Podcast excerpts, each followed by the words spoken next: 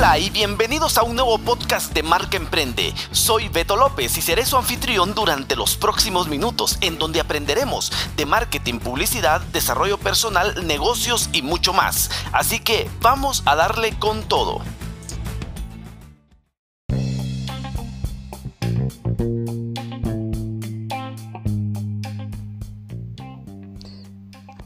¿Qué tal amigos? Y bienvenidos una vez más a este podcast. Hoy quiero hablarles sobre un tema que he estado viendo y que he estado analizando en referencia al marketing digital y aquí buscando un poquito en las redes, pues salir un poco del contexto de lo que son los roles del marketing digital. Lamentablemente nos hemos metido en la cabeza que el marketing digital es solo pautar en Facebook o el marketing digital es solo pautar en Google o peor aún, que el marketing digital es solo un community manager. Y dentro de mis correos o mis clientes me escriben y me colocan, necesito un community manager, pero quieren que seamos trafficker, quieren que seamos content manager, quieren que seamos analytic, quieren que seamos community, obviamente. Y que aparte de eso, pues seamos SEO y que seamos un montón de cosas que seguramente el cliente lo desconoce.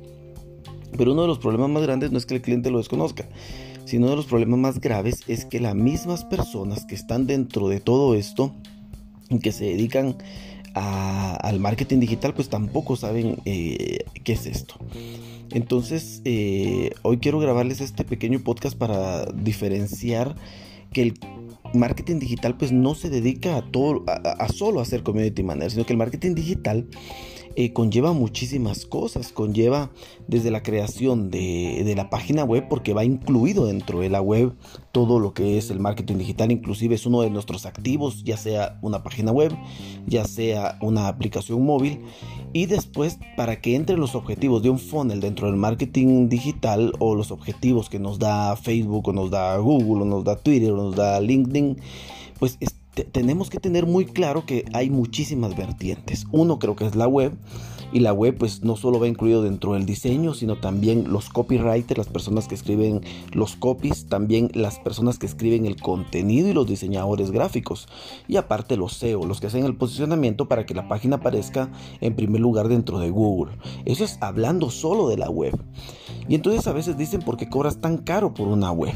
Y yo creo que cobro económico a raíz de todo lo que se está haciendo, porque yo podría montar una web muy básica con WordPress o una web con, con no sé, con Spark de Adobe o una web con Wix pero no es lo correcto. Yo creo que una web debería de llevar muchísimas cosas y a mis clientes, aunque ellos no lo ven adentro de la web, van muchos plugins de SEO, van muchos plugins de marketing de contenido, van muchos eh, plugins de automatizadores, van muchos plugins de reductores de peso de las imágenes, van muchos eh, plugins, por ejemplo, de programaciones para que existan sites o, sitios correctos, mapas de sitios, para que la página se indexe correctamente en Google Analytics en Google Tag Manager. Y eso el cliente nunca lo ve. El cliente mira solo el front de la página terminado y no mira todo esto. Y eso estoy hablando de una cosa.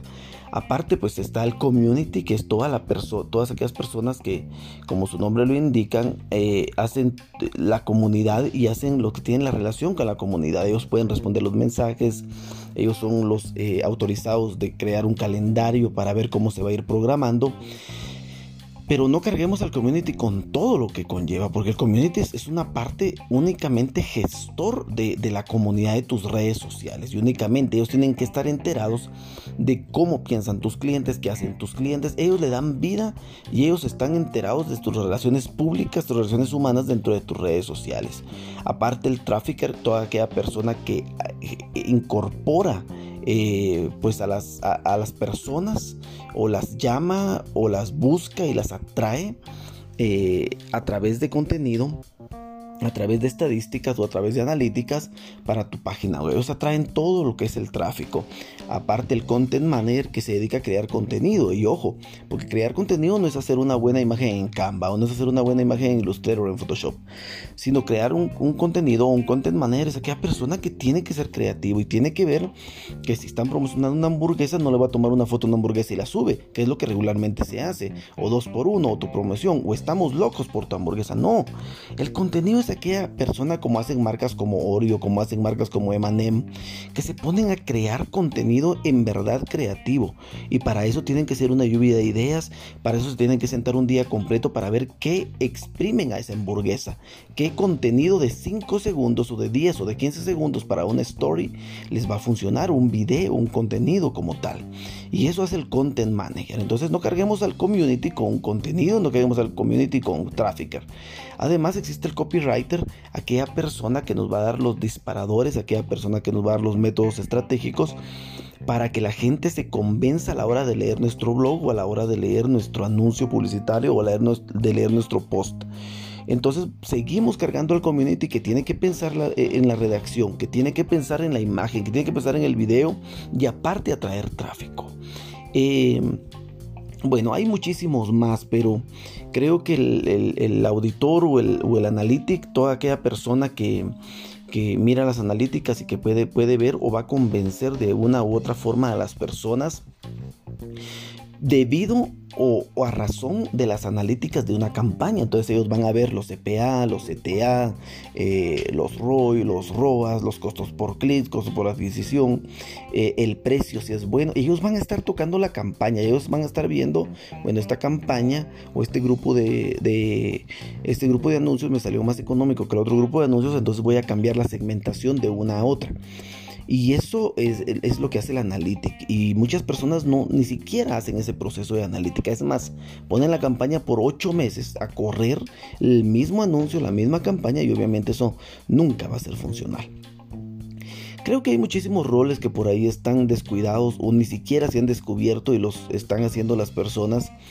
Pero mm, creo que sí debemos darle lugar a cada uno de los espacios y creo que el día de mañana que sepamos a qué se dedica cada uno de los roles, vamos a entender, a personalizar o a perfeccionar mejor cada uno de los roles del marketing digital. Tanto el empresario como el comunicador, publicista o diseñador o mercadólogo tiene que comprender que un community no hace de todo y el empresario tiene que entender que un community, no es solo pautar o no es solo hacer una buena imagen en Canva o en Photoshop, sino que depende de muchísimas herramientas que debemos investigar. Solo alguien que, vaya a analizar keywords pues necesita invertir solo en una herramienta, por ejemplo, pongamos a pensar en SEMrush que vale 79, 89, 99 dólares, eh, es mensuales, es una herramienta fuerte para poder eh, pues pagar un servicio.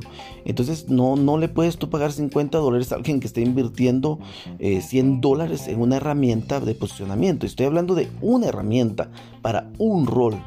Entonces es por eso que a veces tus campañas no funcionan porque no conoces los roles correctos.